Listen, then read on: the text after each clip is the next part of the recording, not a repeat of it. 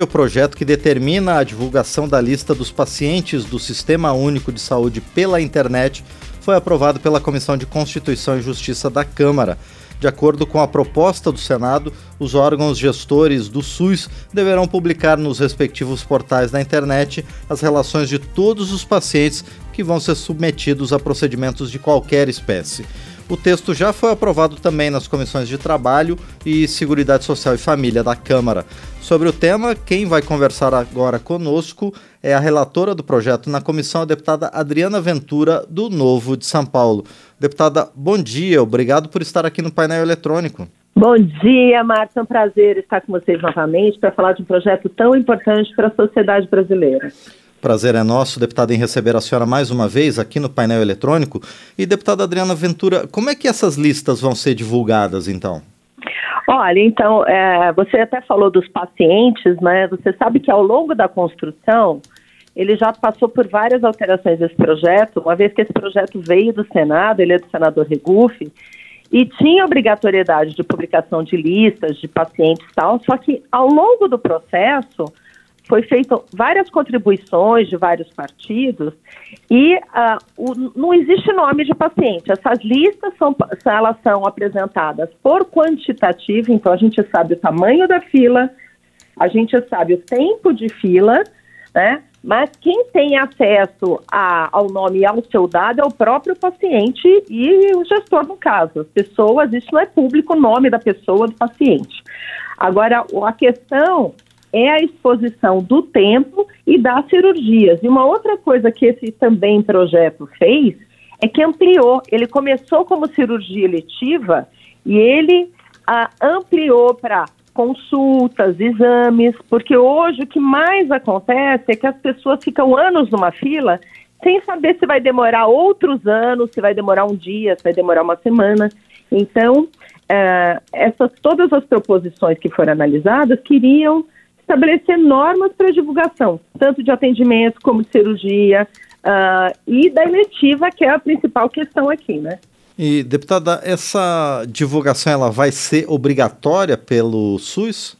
O objetivo é esse. O objetivo é esse, porque um dos maiores problemas do SUS é não tem dado claro, não tem dado organizado, as pessoas ficam sem saber, inclusive, uh, se vão sobreviver. Tem pessoas que aguardam dois, três, quatro anos numa fila e a gente vê que isso é até desumano. Então, isso vai ser obrigatório, tanto assim que quando o projeto veio do Senado, Márcio, tinha até questão de sanção para o gestor, né? Tinha improbidade administrativa, tinha várias outras coisas, quem não publicasse. E isso, de certa forma, foi aliviado na Câmara, né? chegou-se à conclusão que até pelo tamanho do SUS, e é um desafio fazer isso, não é uma coisa muito simples, mas às vezes por falta de estrutura vai demandar um trabalho ainda de algum tempo e a gente não, não quer que os gestores se sintam acuados, se sintam, uh, de certa forma, preocupados com uma improbidade administrativa por causa de uma lista, mas isso tem que ser levado a cabo. E deputada Adriana Ventura, sem a divulgação do nome do paciente, como é que ele vai saber se ele está já às vésperas de ser atendido? Vai ter um código específico de cada paciente. Depois, na comissão de seguridade, na, na parte da regulamentação, isso, na verdade, ficou de ser analisado e detalhado, porque a questão toda é: você não pode colocar o nome, você não pode colocar mesmo o CPF por conta de LGPD, por conta de preservação, por conta de sigilo e privacidade.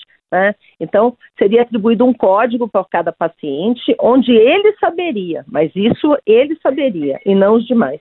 Perfeito, deputada. Bom, e qual a expectativa do avanço dessa proposta, então, aqui na Câmara? Olha, é, ainda, então, na Câmara, ela já passou pela CETASP, né, que é a Comissão de Trabalho, já passou pela Seguridade Social e Família, já passou pela Comissão de Constituição e Justiça.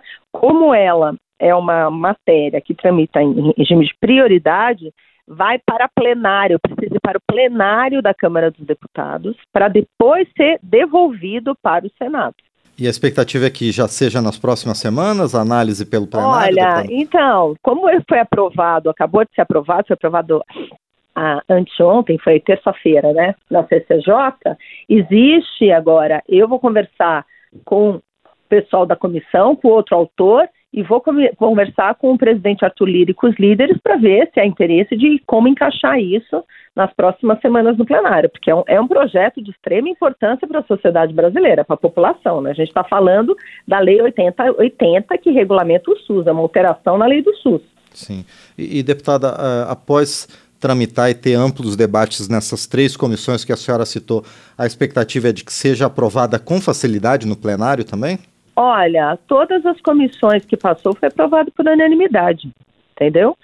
Tinha alguns, alguns questionamentos eram feitos por conta do sigilo, por conta de preocupação uh, de como vai ser feito, porque é um projeto ambicioso. Você passa a dar publicidade de tudo, que é o certo, você passa a dar transparência de tudo, até porque a gente sabe, Márcio, e não dá para tapar o sol com a peneira, que muitas vezes uh, a questão de filas, exames, cirurgias eletivas, uh, também abre espaço, se não tem transparência, para corrupção, para jeitinho, né, para questão de jogo de influência. Então, a gente também precisa bater sobre isso.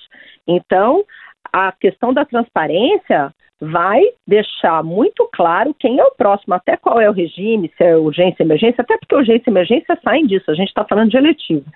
E o que acontece é que sempre foi muito fácil passar nas comissões, porque todo mundo vê a relevância, os parlamentares veem relevância, a, a sociedade civil acha isso relevante. Né? Então, eu não vejo maiores problemas. O único problema uh, que gerava um certo mal-estar era a questão da improbidade administrativa, que era o projeto original do Senado.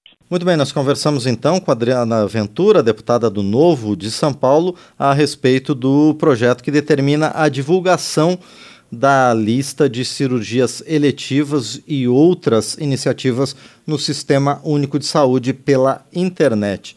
Deputada Adriana Ventura, eu quero agradecer por sua participação aqui no painel eletrônico. Eu sei que a senhora está até um pouquinho é, tá com um pouquinho de dificuldades, mas ainda assim aceitou conversar com a gente por conta desse projeto tão importante e por isso eu agradeço especialmente a senhora. Muito obrigado. Não, é um prazer sempre falar com vocês. Contem comigo. Prazer falar com você, Marco, com todo o pessoal do painel eletrônico da Rádio Câmara. Obrigada, viu?